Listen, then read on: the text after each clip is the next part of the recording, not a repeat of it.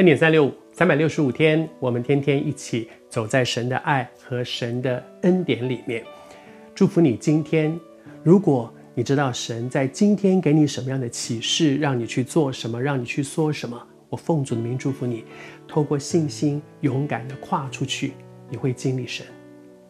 有的时候在跟随主的路上，很辛苦的一件事是孤单，是觉得哇，那句话说虽千万人吾往。哇，这可是只有我一个人呢。有一首诗歌说啊，我已经决定要跟随耶稣。后面有一句话说，虽孤单一人，我仍要前往。我想这是很多服侍神的人、跟随主的人生命共同的经历，就是孤单。大家，大家众人都沉睡，我一个人要醒过来嘛？哇，那那真的是一个很深的，你要面对的是这么多的人。大家都说耶路撒冷没问题，没问题，没问题，没问题，因为这种话是好话，大家都喜欢听，即便它明明是谎话。可是很多的时候，人就是选择，我宁可听谎话，但是好听，我不要听真话，但是不好听。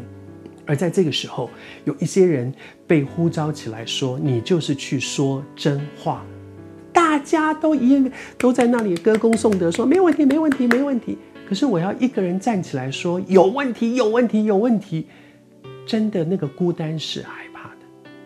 可是，在耶利米的身上呢，接下去就有另外一个人，这个人也叫乌利亚。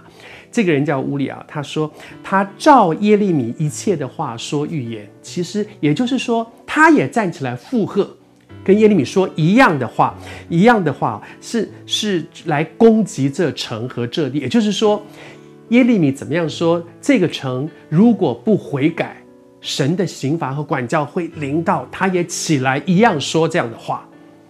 我们不知道，圣经里面没有告诉我们说，乌利亚是上帝同样的提提醒他，提醒他，给他这样的启示，让他说这样的话，或是他听了耶利米说的，心中有感，就说对，这真的是这样，所以他也就站起来，勇敢地说，不管情况是怎么样。我觉得对耶利米而言，当时是一个恩典，当下是一个恩典，就是他突然发现，我不是孤单一人。我要奉主的名祝福你。我还是说，这段时间一直觉得，我不知道你是谁，但是神一直在推你去做一个，其实你心中有疑虑的，但是你又好像很清楚知道神要你做的事。我为你求一个恩典，当你勇敢地站起来去说去做的时候，求主给你一个恩典，你不孤单，有属灵的同伴与你一起站起来说阿门。他说的对，你不是孤单的，神会派人站在你的旁边，成为你心中的安慰。上帝祝福你。